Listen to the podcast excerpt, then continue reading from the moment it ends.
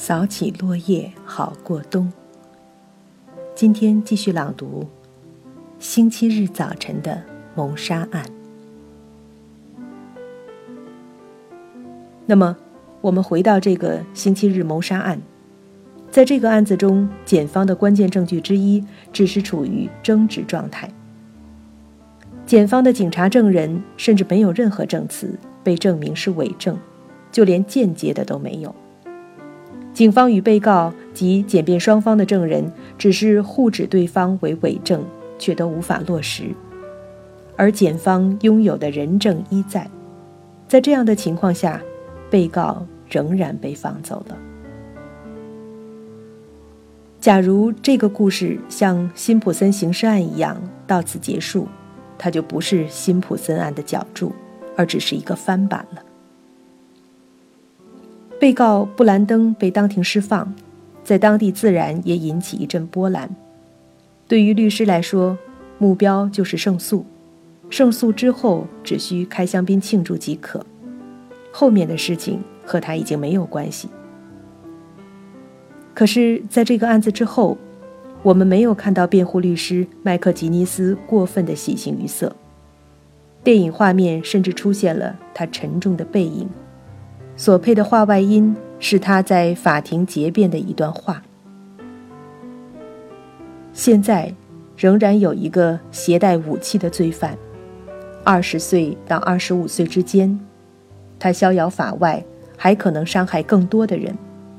其原因是寻找真正罪犯的工作，在应该做的时候，没有人做。他并不满足于自己职业上的胜利，额外的开始了判决之后的进一步调查。几个月后，他终于了解到，有一名黑人少年曾透露了他自己是凶手。那也是一名高中生，最后收集的证据终于足以导致此案重开。这名被告不仅被起诉，并且在审判后因有确凿证据被陪审团判定罪名成立，受害人的正义终于延后的得到伸张。最后，影片有短短的几秒钟，似乎是放慢了的镜头，却是我觉得。最动人的瞬间，看上去仍然性格内敛的布兰登，牵着他心爱的短尾巴的大黄狗，自由的在街上散步。在这个时候，此案成为辛普森案的一个角注。当一个人作为被告走上法庭。总是存在一些不利于他的人证物证。当被告呼冤否认自己犯罪时，法庭程序唯一能够做的就是提取和分析证据。证人提供伪证，不仅等于是有意陷害他人，在某些情况下甚至可能陷人于死地。容许伪证，也就毁坏了整个司法程序的基础。因此。在美国，伪证罪是可以重判的罪行，他追究的是伪证，即在法庭的誓言之下说谎的行为本身，而不分析其谎言内容是否有关紧要。这就是克林顿总统为一句看上去无关大局的谎言，差点被弹劾的原因。可是，从星期日谋杀案中，我们看到。伪证者往往心存无法查证的侥幸，加上保护自己的本能，不论司法制度对伪证的惩罚多么严厉，伪证依然频频出现。在此案中，虽然被告被还以清白，几名警察直至今天仍然否认他们打过布兰登，但是，假如要对他们提出违法刑讯逼供的刑事诉讼，仍然难以定罪。因为在这个时候，他们就成了被告，定罪同样需要扎实的证据。在此案中还可以看到，不仅可能存在有意的伪证，还可能存在受害人指认错误这样无心造成的错误证据。不要说可能有两个人同名同姓、长相相像，在这个案子中，我们看到被定罪的凶手和布兰登长得一点不像，可是，一个高龄老人处在惊愕之中，错认是可能的。这个案子的陪审员们都是平常百姓，做的是和许多其他陪审团一样的事情，他们是在众多矛盾中平衡证据、猜测事实。必须承认，许多案子就是这样。没有如愿出现铁定的、不可动摇的证据，只要开庭时被告否认有罪，法庭最大的矛盾就已经成立，那就是检察官的指控和被告的无罪宣言。假如缺乏无可置疑的证据，美国的陪审团根据我们前面提到的超越合理怀疑的证据原则，一般就是放人。这样的放，当然有错放的风险。可是，假如不是这样，无数布兰登就必须含冤在狱中，了却终生了。我看到过很多陪审员在工作结束之后，描述自己做出的判定选择时，心里如何充满矛盾，久久无法安宁。这就是司法判定必须面对的最基本的事实。不是每一个案子都是铁证如山的。也没有一个十全十美的司法制度能保证百分之百的明辨是非。因此，不能过度的追求审判台上的正义伸张，必须承认有不能伸张的时候。在那样的时候，不能追求破案率，因为误判更是双重的非正义，冤者入狱，而真正的罪犯却逍遥法外。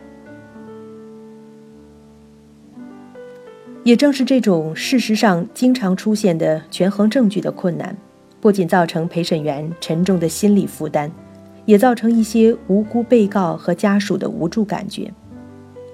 社会中总有一些人会被牵入官司，这是社会生活的一部分。就像在日常生活中，灾难可能随时发生，人会产生无助无力的感受，这都是民众中宗教感情的自然源泉。在这部纪录片中，我们多次看到布兰登一家在各种场合祈祷，这让大家更真切地体会到，司法公正不是绝对的，不是你想要伸张正义就一定能够做到的，那是一个需要人类不断探讨的领域，欲速则不达。这也是本案法官在审判结束时对布兰登一家说的。我希望你们回去以后，为这个司法制度多做义工，因为是这个制度帮助了你们。法官很清楚，没有完美的司法制度，而只有相对好一些的、蒙冤者更少一些的制度。幻想没有意义，有意义的是大家努力多做一些具体工作，帮助那些陷于困境的人。在这个星期日谋杀案出现新的转机之后，出现了一件不寻常的事情，那就是女检察官和格鲁夫警官公开表示为布兰登的遭遇向他道歉。检察官的道歉是极为罕见的事情，因为他是代表国家和社会在寻求公正。这就是那名大学生问题的答案。谁在为受害者伸张正义？整个国家和社会其实有天然的要为被告伸张正义的动力，所以在一般文明社会，刑事审理的原告都不是受害者，而是国家的检察官、公诉人与被告对簿公堂。其原因是刑事案件直接影响社会生活的安全，社会有强烈的动机委托政府找出案犯。假如一个凶手在逃，一个社区甚至一个城市都会鸡犬不宁。因此，社会总是会通过纳税聚集财富，养活大量的刑侦、执法警察和检察系统的法律人员，为受害者寻求正义，也就是为社会寻求正常生活的保证。因此，为原告出面的检方有一个重大的优惠条件。就是主权豁免，也就是说，刑侦执法人员、检察人员是在按照社会的委托行使国家主权。只要按照预定的司法程序做，就没有超出社会授权的范围，就是合法的。假如他们按照程序做，即使最后发现是错判了，也不能向他们追究法律责任。所以说，刑事审判的被告是面对着整个社会伸张正义的诉求和行动。在这个案子中，女检察官海莉·肖斯坦没有任何违反程序的做法，他只是在得知真凶被找到之后，回想自己的起诉曾经给了布兰登这个十五岁黑人少年以超长的精神压力，他便无法从个人的自责中解脱出来。虽然他不论从动机到行为都没有错，那是他的工作，都是合法的。从他的道歉，也可以从另一个侧面理解司法公正之路的艰难。格鲁夫警官的道歉十分含糊，其诚意还是一个谜。他仍然否认自己违法逼供，不论他心里怎么想，大家一般也估计他不会承认具体的违规行为。因为那将会导致针对他的刑事诉讼。由于没有过得硬的证据，三位涉嫌逼供的警官都没有受到刑事定罪。但是，格鲁夫警官从此离开了治安警察的岗位，另外两个留下的也被调离了刑侦部门。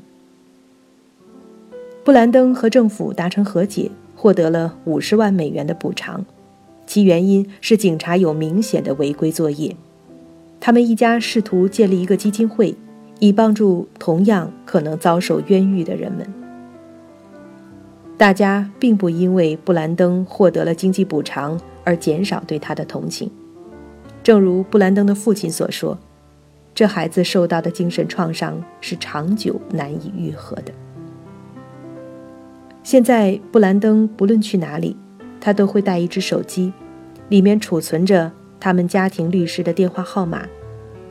他眼中的这个世界将永远是不安全的，是不能信任的。最后，我还想说的是，这个故事和辛普森案相似的地方是涉及了种族问题。记录这个案子的法国导演，在他的成功之后的讲话中，曾经背诵了他心目中美国最伟大的人物。马丁·路德·金的一段话，就是那段世界闻名的对种族和睦相处的梦想。然后说，他们是在马丁·路德·金的梦想三十八年之后，拍摄了这样一个故事：一位少年，仅仅因为他是黑人，在犯罪现场附近大街上行走，就被扣留、逮捕和送往监狱。如果说我们是在做着记录，那是因为我们相信，作为讲述故事的人，我们能够帮助这样的梦想成真。那是一段很动人的讲话。这段仅仅因为是黑人，在街上走都会因为种族歧视而获罪的说法，最初来自被告律师的法庭辩护。他和辛普森的辩护律师们一样，强调了警察的种族歧视导致了本案的诬陷与冤狱。由于星期日谋杀案的真凶被定罪，布兰登被洗刷，这段话在相关文章中被广泛的正面引用，使得该案的种族色彩日益强烈。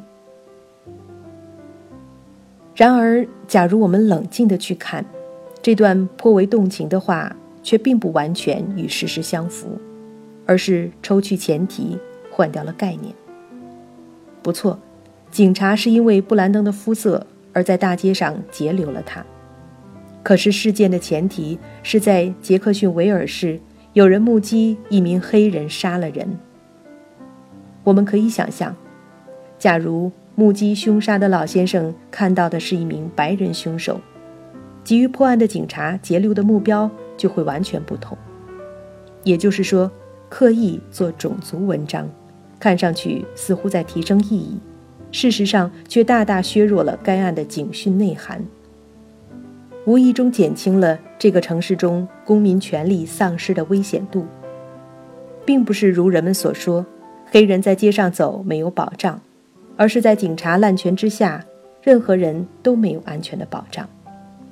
这不是种族问题，而是如何遏制警察滥权的问题，是如何维护法律和司法程序，竭力为每一个个人追求司法公正的问题。事实上，诬陷布兰登刑讯逼供的主嫌格鲁夫警官，本人就是一名黑人，而为黑人少年布兰登辩护成功的两名律师都是白人。在判定布兰登罪名不成立的十二名陪审员中，有一多半是白人。从种族问题的角度切入，这兴许还是一个相当正面的例子。在这里经常出现的对种族问题的此类不确切描述，起因于人们，尤其是知识阶层，有很强烈的要表达自己对弱者深切同情，以及要挺身为底层代言的倾向。这是知识阶层由来已久、经久不息的一个情节。这也恰恰旁证了知识阶层和底层事实上的本质差异。这种差异给知识阶层带来越多的不安。他们产生这种表达的意向就越趋强烈。无疑，贫穷与恶劣的生活状态导致罪恶。可是，对这种联系的探究，应该引出的是社会学意义上的如何消除贫困、消除罪恶根源的研究和行动，而不是对已经结出的罪恶之果表达泛滥的同情。不论这个恶果是个别的罪犯，或是群体的暴民。道理很简单，任何罪行都是有受害者的，而知识阶层假如放弃面对犯罪行为的道德立场，甚至提供过分的借口和理解，不仅无助于弱势群体自身的演进，甚至可能将他们带入更为危险的困惑和歧途。这是另一个很有意思的话题，以后再找机会展开吧。因此。我更愿意忽略这位法国导演在讲话中絮叨的种族渲染，而记住他的同一段讲话中对这个质朴而精彩的记录影片所下的简短定义。他说：“我们的影片在描述公正，讲述的是每一个个人在被证明有罪之前，他所拥有的被假定为无罪的权利。”那是他在2002年奥斯卡金像奖颁发仪式上的讲话。他们拍摄的这部《谋杀》发生在星期日早晨，获得这年颁发的最佳纪录片奖。回想初看影片时的生疏，不由笑话自己，真是孤陋寡闻了。